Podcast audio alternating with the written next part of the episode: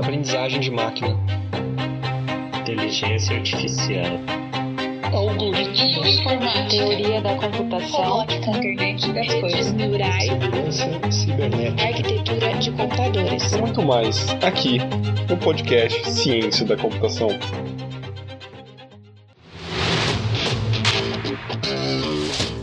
A população mundial já está se aproximando de 8 bilhões de pessoas. No Brasil, cerca de 80% dos 230 milhões de habitantes já vivem na cidade, e esse número só está aumentando. Com o número que já temos hoje, a cidade já não vem comportando a demanda da população em vários aspectos. Pior do que isso, muitos dos recursos já escassos são mal utilizados. Assim como em outras aplicações, a computação chegou para gerenciar os recursos do ambiente do problema em que ela se propõe resolver e ajudar a tomar as melhores decisões. Cada vez mais, sensores e atuadores são espalhados pela cidade, monitorando e interagindo com o ambiente. Mas como se coordena e integra tudo isso? Quais desafios digitais e analógicos uma cidade traz? Será que uma cidade mais inteligente se faz apenas como uma cidade mais tecnológica? Diversas iniciativas têm lidado com essas questões para tornar cidades mais inteligentes, inclusive com bons exemplos aqui no Brasil. E é sobre isso que vamos conversar com o professor Fábio Com. Fábio possui graduação e mestrado em Ciência da Computação pela USP e doutorado em Ciência da Computação pela University of Illinois at Urbana-Champaign, nos Estados Unidos. Hoje, Fábio é professor da USP, onde desenvolve pesquisas na área de sistemas distribuídos, cidades inteligentes, métodos ágeis, empreendedorismo e computação musical. O professor Fábio possui também um grande envolvimento com software livre, tendo sido diretor internacional da Open Source Initiative. Em 2014, o professor foi visitante na Tecno, em Israel. Em 2019, foi professor visitante do MIT, onde desenvolveu pesquisas na área de, de cidades inteligentes. Quero começar a nossa conversa, primeiramente, agradecendo a presença do professor no nosso podcast. Eu que agradeço, é um prazer falar com vocês. Bom, depois dos telefones, né, TVs e relógios, chegou a vez das cidades se tornarem mais inteligentes. O que é uma cidade inteligente? Bem, é, tem diferentes pontos de vista sobre o que é uma cidade inteligente, né? Tem gente que acha que uma cidade inteligente é uma cidade cheia de tecnologia embutida na cidade, coletando dados. Isso não necessariamente acho que é uma cidade inteligente. Tem gente que acha que uma cidade inteligente é uma cidade onde tem um monte de câmeras monitorando as pessoas. Isso acho que é, isso é totalitarismo automatizado. Isso não é uma cidade inteligente. Né? Para mim, uma cidade inteligente é uma cidade que utiliza a ciência para embasar suas políticas públicas. Então, é uma cidade onde a mobilidade urbana é baseada em estudos científicos sobre como as pessoas se movimentam, como é, a gente pode melhorar a qualidade aí do transporte para as pessoas, e onde coisas semelhantes acontecem na saúde, né? Como que a gente, é, olhando para os dados ali dos serviços de saúde, a gente pode tentar otimizar a qualidade do serviço oferecido e assim por diante. Então, para mim, cidade inteligente é aquela que utiliza a ciência para as suas políticas públicas urbanas. E como a gente pode identificar ou classificar uma cidade como inteligente? Bem, tem uma série de indicadores que a gente pode utilizar para medir a inteligência de uma cidade, né? É, eu acho que o principal indicador é a gente olhar para é, as pessoas que cuidam da cidade, sejam elas a, a prefeitura ou empresas que lidam com a cidade ou é, organizações civis, se elas estão embasando o seu relacionamento com a cidade e as suas ações na cidade baseadas em é, políticas públicas baseadas em ciência, né? Para a gente conseguir fazer isso, você precisa ter algumas ferramentas. Por exemplo, você ter é, dados sobre a cidade. Então, você coletar dados sobre o meio ambiente, sobre o trânsito, sobre a qualidade do ar, sobre o serviço de saúde, sobre o serviço de educação, sobre o serviço de coleta de lixo da cidade. Você poder coletar dados da cidade é algo fundamental para você conseguir implantar essas políticas públicas baseadas em ciência. E você precisa também disponibilizar esses dados de forma aberta, de forma que qualquer entidade possa trabalhar com eles e propor esses melhores serviços, né? Então você precisa ter coleta de dados sobre a cidade de, de boa qualidade e você precisa ter esses dados abertos disponíveis é, para os vários entes aí que querem trabalhar. Então esse aí é um aspecto importante para você ter uma cidade medir se a cidade é inteligente. Então, uma cidade inteligente vai coletar e vai ter uma abundância de dados abertos disponíveis sobre o que está acontecendo na cidade. É, e daí você pode, com isso, a partir daí, atuar em várias áreas. Então, você tem mobilidade inteligente, tem sistemas de transporte na cidade que são é, eficientes em termos de levar as pessoas de um lado para outro da cidade em pouco tempo e também gerando pouca poluição, gerando pouco trânsito. Em geral, para você conseguir isso, você vai precisar bons sistemas de transporte público, né? Governança inteligente também é outro aspecto, que é você não só propor boas políticas públicas, mas ter uma forma de monitorar os programas públicos ao longo prazo, é, de ter um esquema de melhoria contínua nesses programas, de você ter a participação da população é, dentro desse procedimento, desse processo de governança, de forma que a população possa informar suas necessidades e informar ao poder público o que está funcionando, o que, que não está funcionando, o que precisaria melhorar. Para isso, a gente cai em outro é, item, que é a população. Você precisa ter a população inteligente. O que, é população inteligente? É você ter uma população com um nível de educação bom e que seja facilitada para ela o acesso a, ao auxílio nessa participação na governança da cidade. Né? E, por final, um ambiente de, que a gente chama de economia inteligente, onde você tem um ambiente adequado para é, criação de novas empresas de base tecnológica nessa cidade, por exemplo, de forma que as novas ferramentas aí do século XXI possam ser implantadas na cidade de forma a oferecer serviços melhores é, de uma forma simplificada por parte de empresas startups, por exemplo. Então, tem, tem vários aspectos ali que, que a gente usa para medir o quão inteligente é uma cidade. Bom, você falou que uma cidade inteligente envolve uma série de fatores, né? como cooperação com a população, com o poder público. É, mas um ponto importante nesse ecossistema todo também é a tecnologia. É, olhando mais para a nossa área agora, qual que é o papel da computação nesse cenário e quais das quais tecnologias estão dando suporte para uma cidade inteligente? É, então, a ciência da computação, hoje em dia, na verdade, tem um impacto em todas as áreas do conhecimento e da atividade humana. Né? As outras ciências, inclusive, hoje em dia, são baseadas em ciência da computação, e essa ideia de cidade inteligente, quando bem implantada, também a ciência da computação tem um papel é, fundamental, porque ferramentas de, de tecnologia da informação vão ser utilizadas, primeiro, para coletar esses dados.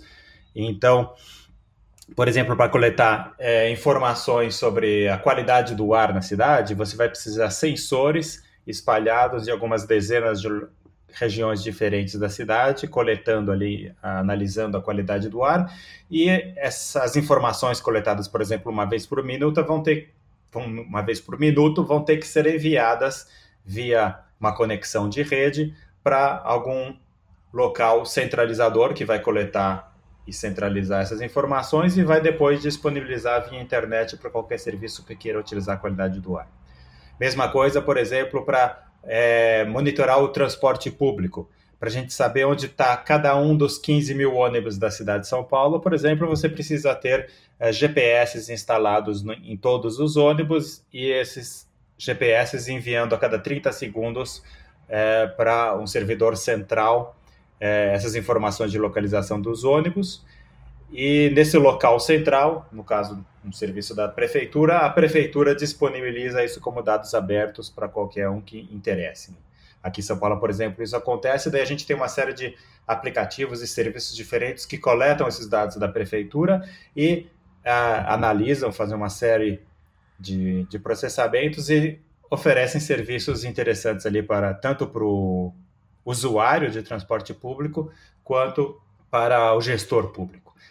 Tem essa computação em todas as partes desse processo, em particular para analisar essa grande quantidade de dados, né? Se você tem a localização de 15 mil ônibus a cada 30 segundos, são milhões de dados por hora que você está gerando ali, megabytes de dados, e para você extrair uma informação relevante daí, daí você precisa técnicas avançadas ali de mineração de dados, de aprendizado de máquina, de inteligência artificial, para conseguir extrair informações relevantes dessa grande quantidade de, de dados, né, que, a gente, que a gente chama de Big Data. Então, aí também essas tecnologias são importantes.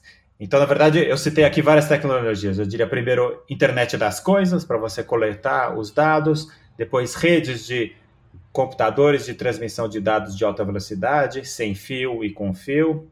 Depois eu citei também você armazenar os dados na nuvem, então grande quantidade de dados na nuvem é outra tecnologia da computação importante. E finalmente, é, aprendizado de máquina, inteligência artificial, ciência de dados e por último, visualização de dados, que é depois que você faz todo esse esse processamento, você tem que mostrar a informação de uma forma clara e legível para o usuário, daí técnicas de, avançadas de visualização de dados também ajudam nisso. Então tem várias tecnologias aí da ciência da computação que ajudam a, a implementar essa ideia de cidade inteligente. Bom, como o professor falou, uma cidade tem diversos domínios, né? monitorar os ônibus, gerenciar os hospitais. É, e uma das chaves para o desenvolvimento de uma cidade inteligente é a capacidade que ela tem para gerenciar todos esses dados né? e aplicações que são geradas na cidade. É, como que é trabalhado esse desafio de integrar todas essas aplicações? É, esse realmente é um grande desafio, porque atualmente isso absolutamente não é feito, infelizmente, né? Em computação, a gente sempre aprende a identificar quais são os aspectos comuns de diferentes problemas, extrair essa parte que é comum e colocar é, numa coisa que a gente chama de superclasse, ou colocar dentro de um framework, um arcabouço, né? E daí, a partir desse arcabouço básico, genérico, a gente desenvolve as várias aplicações.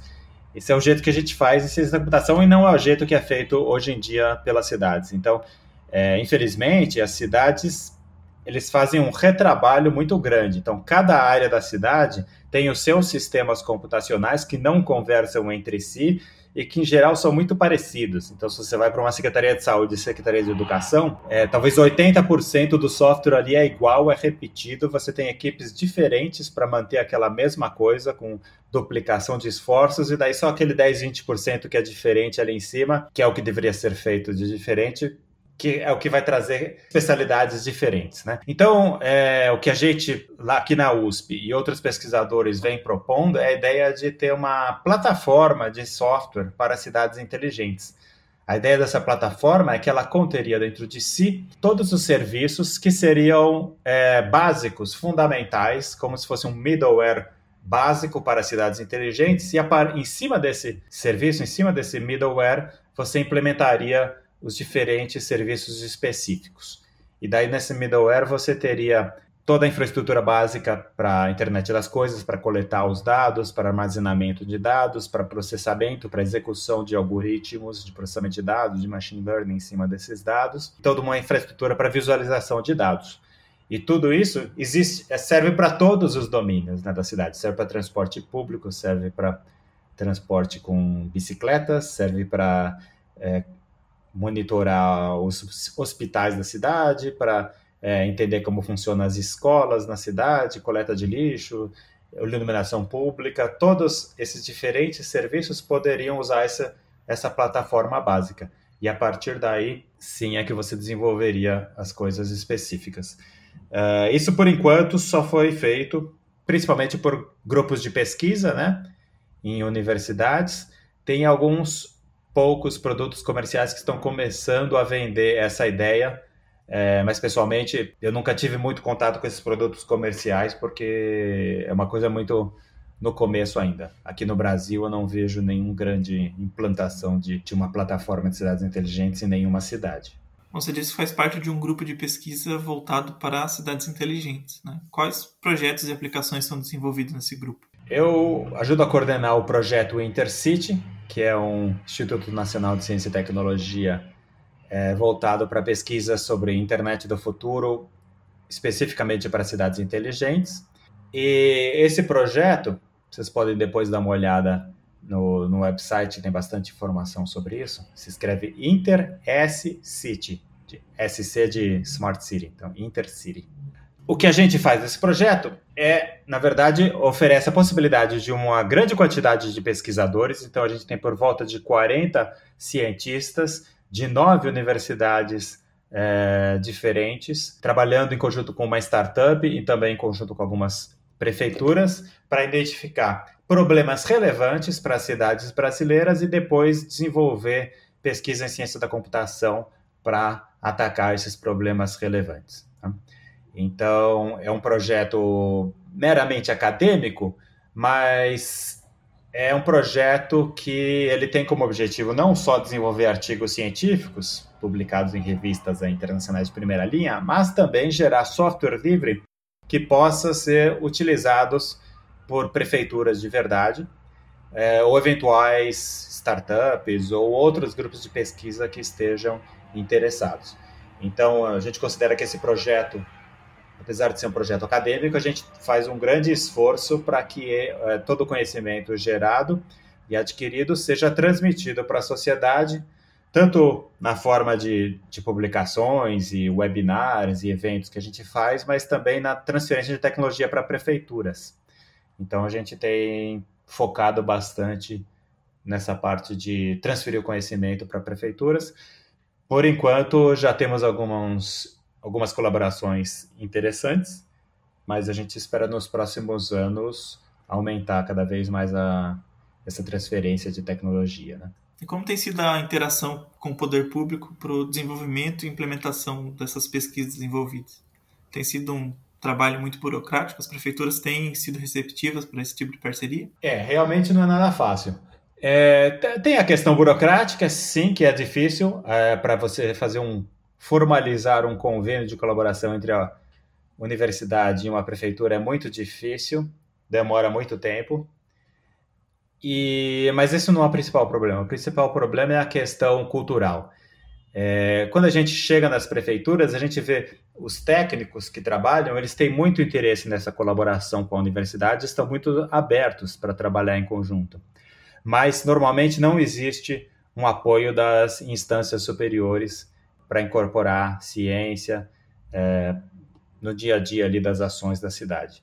É, em geral, nas instâncias superiores, o pessoal está muito preocupado com o dia a dia e com o ciclo eleitoral de quatro em quatro anos é, das prefeituras, então eles querem sempre é, soluções a, a, curtíssimo prazo e não pensam na melhoria do sistema a longo prazo, não pensam em, em melhorar os processos, né? Estão sempre preocupados no que, que, que, mês que vem a gente vai ter.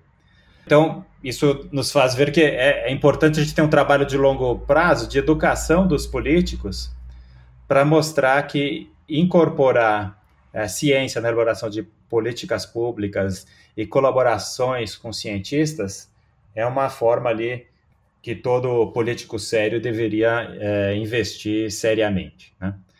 Mas esse é um trabalho de mudança cultural, de mudar como funciona a mente dos nossos políticos, que a gente tem que fazer isso aos poucos. Então, realmente é um grande desafio, mas não é por isso que a gente vai desistir.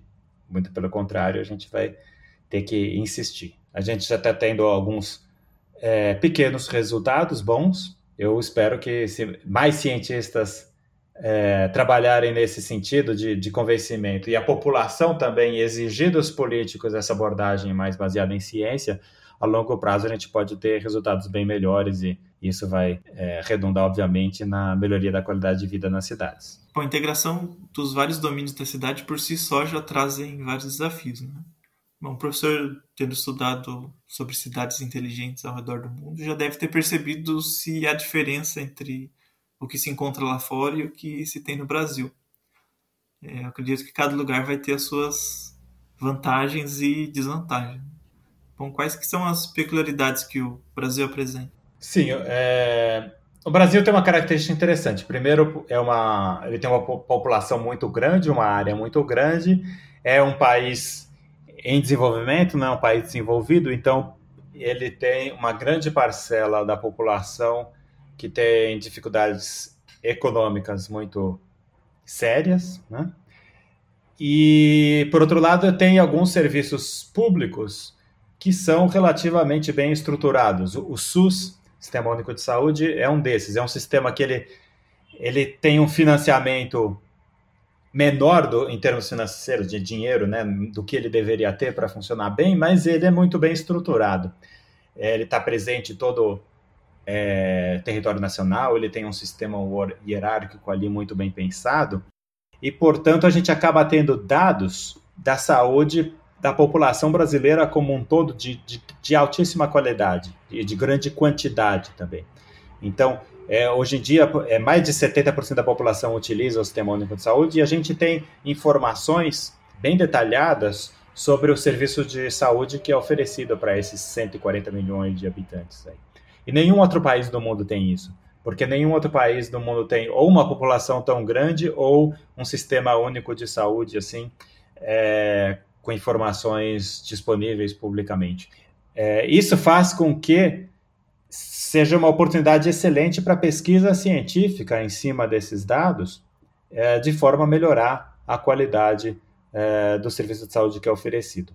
É, o Brasil já tem uma, uma história aí de pesquisa na área de, de saúde pública de longa data, mas é, pesquisa principalmente utilizando técnicas mais antigas ali de básicas de estatística, né? Então a gente vê nos últimos anos todo esse desenvolvimento de, da pesquisa em aprendizado de máquina, inteligência artificial e ciência de dados que ainda tem muito pouco é, desse tipo de pesquisa explorando esses dados que são muito ricos que a gente tem no Brasil. Então acho que é uma, essa é uma oportunidade no futuro para pesquisadores para empresas de startups e para o governo, para as secretarias municipais, estaduais e o Ministério da Saúde do Brasil utilizarem toda essa ferramental de ciência de dados para alterar as políticas públicas e melhorar as políticas públicas. Né?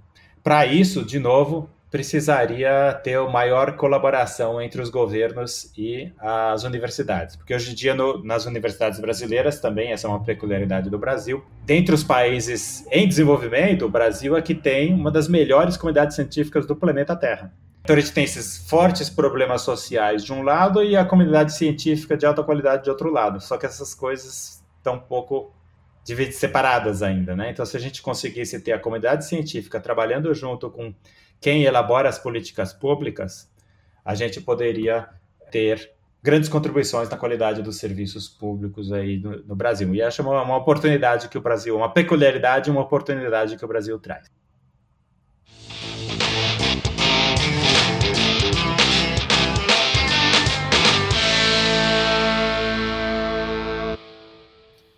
Bom, olhando seu currículo, dá para ver que você também fez uma faculdade de música em paralelo com o curso de ciência da computação. É, hoje, um dos tópicos de pesquisa, um dos seus tópicos de pesquisa é computação musical.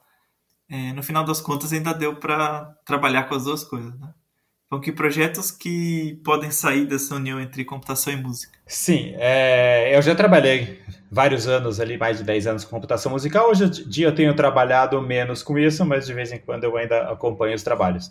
E acho que tem dois trabalhos, duas áreas mais interessantes. Uma é você utilizar ciência da computação e processamento de sinais para fazer software que ajude a você a analisar a música, é, onde analisar a música pode ser tanto do, do, ponto de vista da forma musical que se aprende em teoria da música, quanto, por exemplo, analisar as músicas, identificar as músicas mais populares nas rádios, né? Então, por exemplo, tem um, um ex-aluno do nosso grupo de pesquisa que de, depois de fazer a disciplina de computação musical no M, fundou uma startup que se chama PlayX e hoje em dia é uma, esta, uma empresa líder em ciências de dados para música.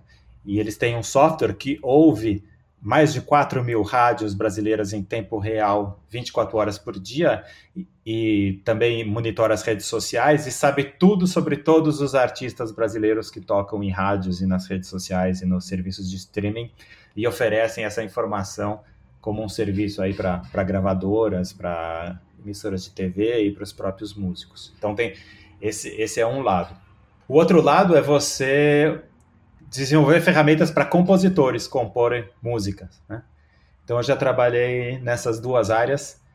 Eu acho as duas áreas aí bastante interessantes para quem gosta de música e tecnologia. Bom, recentemente você passou um período né, no MIT trabalhando com pesquisa sobre cidades inteligentes. É uma das coisas que eu sempre me pergunto quando eu olho para essas universidades top né, da nossa área é me questionar o porquê que eles são referência. Né? O que, que faz, do, por exemplo, do MIT? Né? O que, que faz do MIT ser um MIT? Que tipo de metodologias eles usam ou ferramentas que eles acabam tendo acesso e que daria para eu copiar aqui? Você tendo passado uma, um bom tempo lá. É, que aprendizados deu para trazer dessa, dessa experiência? O que, que você aprendeu lá e que daria para a gente replicar por aqui? Eu sempre olhei de longe a MIT, né, e admirei muito o trabalho que eles fazem lá e lá existe um, um grupo de pesquisa muito bom na área de cidades inteligentes, então eu resolvi, é, tive a oportunidade de passar um tempo sabático lá e trabalhei com esse grupo de pesquisa. Daí a primeira coisa que eu vi é que que, que faz o MIT ser o MIT? Primeiro, sim, eles desenvolvem pesquisas de excelente qualidade ali e, e na fronteira do conhecimento. Então não é só é, fama, eles realmente fazem a coisa muito bem feita. E qual que é o principal fator que fazem eles fazerem a coisa bem feita? É, são os recursos humanos. Eles têm professores, pesquisadores de excelente nível, e os, os pós-doutorandos, os doutorandos, os mestrandos e os graduandos, os alunos que estão lá trabalhando, são de excelente nível. Como eles já têm essa fama de serem muito bons, eles conseguem atrair os melhores cientistas do, do, do, planeta Terra. Não é os melhores dos Estados Unidos. Na verdade, os americanos são minoria lá. Lá tem os melhores do mundo estão ali. Então, a primeira coisa que a gente tem que pensar, se a gente quer ter uma universidade de primeira linha no Brasil, é, é atrair os melhores é, recursos humanos, os melhores cientistas para essa universidade. Então, a gente tem que não só no Brasil tentar atrair os melhores do Brasil, como atrair gente do exterior também. Fora isso, outra coisa que eu vi, eles são muito ambiciosos. Eles nem começam a trabalhar no projeto de pesquisa se os objetivos desse projeto são baixos, são humildes, né? Eles falam como que a gente pode melhorar a vida dos seres humanos no planeta Terra, como que a gente pode melhorar o mundo. E toda pesquisa que eles fazem, eles têm isso em mente, como melhorar o mundo. É, e eles têm objetivos ambiciosos e trabalham com isso. Então, é, isso é uma coisa que eu incorporei na minha pesquisa também de ter objetivos ambiciosos. Mesmo que a gente não consiga atingir exatamente lá, tendo um alvo alto, mesmo que você não consiga atingir exatamente o que você almejou, pelo menos o resultado final vai ser um pouco mais baixo, mas já é bom. Se você já começa a fazer pesquisa com muito olhando só a sua comunidade local, só probleminhas pequenos, isso não tem chance nenhuma de, de dar numa grande, pesquisa de grande impacto. E também na hora de publicar a pesquisa, eles escolhem os melhores periódicos, eles tentam publicar nos melhores periódicos, eles tentam transmitir para a sociedade os resultados da sua pesquisa sempre com essa preocupação de ter algo de, de excelente qualidade. Então é isso que eu que eu aprendi lá e que eu tento trazer um pouquinho aqui para o nosso grupo de pesquisa na USP. Que recomendações você gostaria de fazer para quem está ouvindo o nosso podcast? Pode ser um material técnico, para quem quiser se aprofundar é, no assunto, ou um conselho, qualquer outra coisa relacionada ou não com computação. Acho que as pessoas que estão ouvindo aqui estão interessadas em tecnologia, em ciência, né, em computação. Então, a minha sugestão, primeiro, se está na área de computação, você nunca pode parar de estudar. Primeiro, eu recomendo que você, é, se você é um aluno de graduação, que você foque o máximo possível ali na sua graduação para você. É, um, é, o período que acho que a gente aprende mais coisas diferentes na vida, né? Então, aproveite para fazer as disciplinas optativas em tudo, todas as áreas que você gosta. Aproveite para fazer uma iniciação científica, tá? Não vai gastar esse seu tempo da graduação que é tão rico é, se distraindo fazendo outras coisas, ou pegando um estágio que vai forçar você a trabalhar 30 horas por semana nos serviços ali, não, nos problemas não muito interessantes, tá? Aproveite para usar esse tempo ali da sua graduação para aprender o máximo possível. Mas de, mesmo que você se forme depois, você vai ter que continuar estudando ou porque você vai fazer mestrado e doutorado, pós-doutorado, ou porque mesmo se for trabalhar numa empresa, um profissional de computação só sobrevive a longo prazo se todo ano ele está estudando as coisas novas. Tá? Então, um profissional de computação não pode se dar ao luxo de passar dois, três anos sem aprender coisas novas, porque ele vai rapidamente se tornar um profissional obsoleto. Então, não faça isso. Mantenha-se atualizado, não se acomode. Mesmo que você estiver recebendo um excelente salário, não vai se acomodar na tecnologia antiga, porque ela vai ficar é, obsoleta, você vai uma hora perder esse emprego e não vai conseguir outro emprego, tá? Então mantenha-se atualizado, sempre estudando coisas novas, essa é a minha recomendação para você. Eu queria convidar as pessoas interessadas nessa parte aí de é, cidades inteligentes e na pesquisa em redes de computadores, internet das coisas, ciência de dados para cidades, para visitar o nosso site, que é o intercity.org. Intercity se escreve SC, intercity.org. E a gente tem oportunidades para pós-doutorandos, doutorandos e mestrandos fazerem pesquisa aí em tópicos relacionados à cidade inteligente, né? Bom, para quem quiser conhecer um pouco mais do seu trabalho e entrar em contato com você, quais meios você gostaria de divulgar aqui? Quiser, tem as coisas que eu tenho feito atualmente estão disponíveis em principalmente dois lugares. Um lugar é o site do Intercity, que é o intercity.org, com SC, e também na minha homepage, se você procurar Fábio Com, com K-O-N, homepage, você vai achar onde ela fica. Lá tem as coisas que eu faço e tem o um jeito de me contatar também, de entrar em contato comigo. Bom, chegando agora ao final da nossa conversa, eu gostaria de agradecer né, a participação do professor. É, com certeza foi uma conversa muito produtiva. Eu que agradeço e parabéns pela iniciativa de fazer esse podcast. A gente precisa de mais veículos como esse que vocês criaram aqui para divulgar ciência e tecnologia para o maior número possível de pessoas.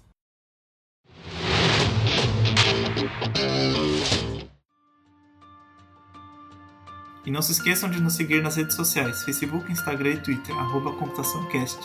Nos vemos no próximo episódio.